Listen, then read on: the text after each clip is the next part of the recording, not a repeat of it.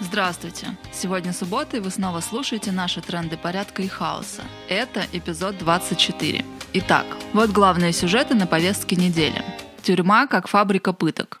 Самые важные новости в последние дни были о пытках в российских колониях. Проект гулагу.нет выкладывает видеозаписи из 40-гигабайтного архива с камер колонии тюремных больниц в Саратове. И это тотальный кошмар. Тюремщики и подконтрольные им активисты применяют к заключенным систематическое насилие и пытки. Иногда это делается, чтобы сломить особо строптивых, иногда просто чтобы потом шантажировать этими видеозаписями. Как вообще пыточный видеоархив оказался возможен в рамках системы ФСИН? Почему его собирали централизованно со всей страны? Менты и тюремщики в России уже несколько лет ходят с видеорегистраторами. Когда надо доказать правоту силовика, записи с регистраторов используют. В любое другое время они недоступны обществу. ГУЛАГу нет, исправил, так сказать, эту ситуацию.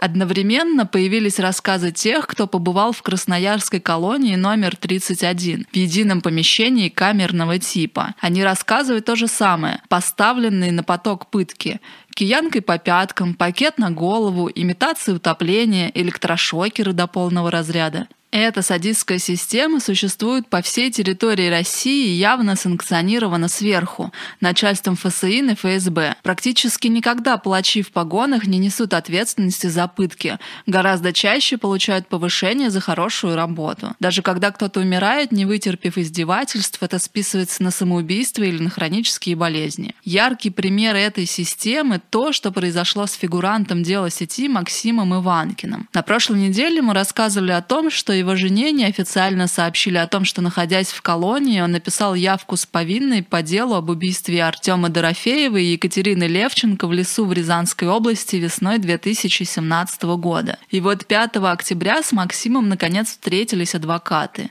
Он рассказал, что действительно согласился подписать все, что ему подсунули, разумеется, после пыток. Его привезли в больницу при исправительной колонии номер 3 во Владимире и избивали в течение нескольких дней, пока он не заучил явку с повинной наизусть. Мы не можем точно знать, имеет отношение Максим или другие фигуранты дела сети к убийству или нет, сам Максим это отрицает, но мы точно знаем, что ожидать хоть какой-то объективной истины от так называемого следствия не стоит. Мы видим, что российская правоохранительная система от мельчайшего ДПСника до министров представляет собой машину насилия и бюрократической отчетности.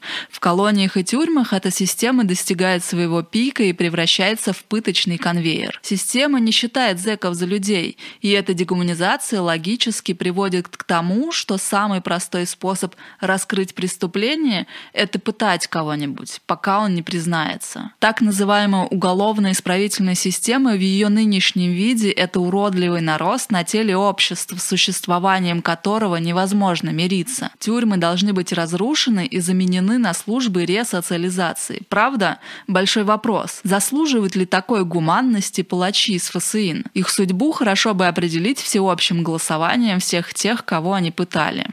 В России продолжается уничтожение любых независимых правозащитных организаций. Солдатские матери много лет защищали военнослужащих срочников от дедовщины и других опасностей принудительной системы. Но вот в конце сентября ФСБ выпустила приказ о том, что информация о соблюдении законности и морально-психологическом климате в армии теперь отнесена к сведениям, которые могут быть использованы против безопасности России. Это означает, что теперь писать о преступлениях в армии фактически категорически запрещено. Это грозит уголовкой или как минимум признанием иностранным агентом. В связи с этим солдатские матери отказались от работы с солдатами, то есть от основной своей деятельности. Это значит, что еще больше срочников, да и контрактников будут калечить и убивать, и никто об этом даже не узнает. Запомните, советники министра обороны Шойгу называют это имперской идеей и большие проекты, а мертвые солдаты, да кто их считать будет? В общем, не ходите, дети, в армию гулять. Губернатор Курской области заявил, что районы с низким уровнем вакцинации от ковида лишат дотаций на ремонт дорог и благоустройство. Очередной фейспалм от российских властей в их попытках убедить людей сделать прививку. Проблема тут даже не в вакцине как таковой. Проблема в том,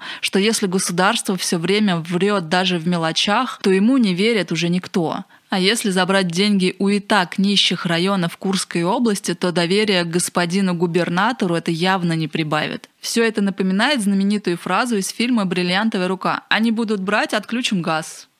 И еще немного эксклюзивно-мрачного российского юмора напоследок. В Благовещенске на судостроительном заводе появился независимый профсоюз. Официальный провластный профсоюз, часть Федерации независимых профсоюзов России, до этого там уже был но не делал примерно ничего. Появление реального объединения рабочих, естественно, напугало профсоюзников-бюрократов до дрожи в коленках, и они немедленно накатали заявление в прокуратуру на реальный профсоюз. Внимание! По статье Уголовного кодекса номер 354 «Публичные призывы к развязыванию агрессивной войны». Почему войны?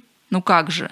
Потому что были обнаружены листовки с призывом объединяться в боевые профсоюзы. Кошмар! Это и ужасно смешно, и немного страшно. Но мы все равно присоединяемся к благовещенским рабочим и тоже призываем вас присоединяться. Это действительно важно в условиях творящейся вокруг хтони. Ну вот и все на сегодня. Напоминаем, что в трендах порядка и хаоса участники автономного действия дают либертарные оценки текущим событиям. Слушайте нас на YouTube и на SoundCloud. Заходите на наш сайт автономного автоном.орг. Оставляйте ваши пожелания о следующих выпусках. Пока!